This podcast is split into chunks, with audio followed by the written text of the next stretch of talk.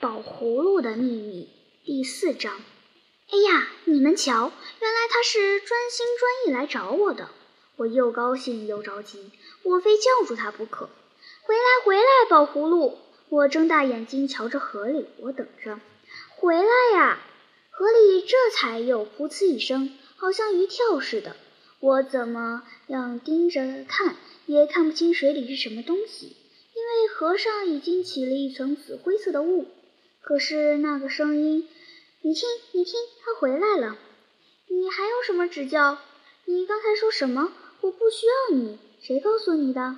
你既然需要我，你干嘛还净说废话？不赶快把我吊起来呢？就来吊，就来吊！我连忙捡起钓竿，仔细瞧着水面上。你衔上了钓钩没有？衔上了没有？咕噜，水面上的钓钩抽动了一下，浮子慢慢的下沉。我赶紧把钓钩一举，就钓上了一个东西，像有弹性似的蹦到了岸上，还咯咕噜一声。真是一个葫芦，湿哒哒的，满身绿里透黄，像香蕉、苹果那样的颜色，并不很大，兜里也装得下。要是放在书包里，那外面简直看不出来。我把它拿到手里，很轻，稍微一晃，里面就有糊什么的，咕噜咕噜的响。仔细一听，原来是在说话。谢谢，谢谢。我在心里自问自：怎么？这就是那号鼎鼎大名的宝葫芦吗？这就是使人幸福的那号宝葫芦吗？那号幸福的宝葫芦就这么一副样儿吗？这个葫芦又像青蛙叫，又像壶摇晃着响似的。它答话了。原来我心里想的什么，他竟完全知道。这你可不用怀疑。你别瞧表面，我跟别的葫芦一个样子，可是里面装的玩意儿。各个葫芦就都不一样。我的确是一个可以使你幸福的葫芦，保你没错。我这回好容易才找上了你，你该做我的主人。我愿意听你使唤，如你的意。听听他的话，可说的多亲切。不过我还是不明白，你为什么谁也不找，偏偏要找上我呢？你为什么单单要让我做你的主人呢？因为你和别人不同，你是一个很好的少年。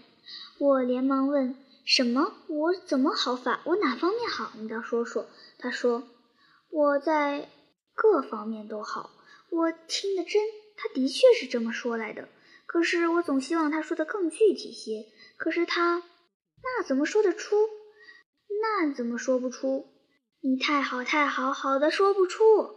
他这样咕噜了一声，好像赞美什么似的，又很诚恳地说：“请你相信我。”我是挺了解你的，不错。你呢？你也挺爱我。对，对，我知道你正想要我这么一号角色来替你服务，我这就来了。那么，那么，我又惊异又兴奋，简直有点透不过气来。那我就能就能要什么有什么了？当然，我尽我的力量保证。哎呀，你们瞧，我该怎么办呢？我捧着这个自称宝葫芦的葫芦，两只手直哆嗦。这当然是一个宝贝，没有疑问。嗯，我要试试看。可是我一时想不出什么题目。我该向他要什么呢？我左看看，右看看，就把视线落到了那只小铁桶上。我要，我要鱼。于是我定睛瞧着桶里，一动也不动。瞧得连眼珠都发酸，桶里可还是那半桶水，纹分不动。桶里还是躺着一只螺蛳，毫无变化。一分钟过去了，还是老样子；三分钟过去了，四分钟、五分钟过去了，什么动静也没有。要鱼！我又叫：“给我鱼！听见了没有？鱼！”忽然，我听见粗粗的响声。我吃了一惊，抬头望，原来是微风把柳枝吹得摇摆了一阵。再瞧瞧那桶里，仍旧是那静静的半桶水。我想，别是光线不好，没有看明白吧。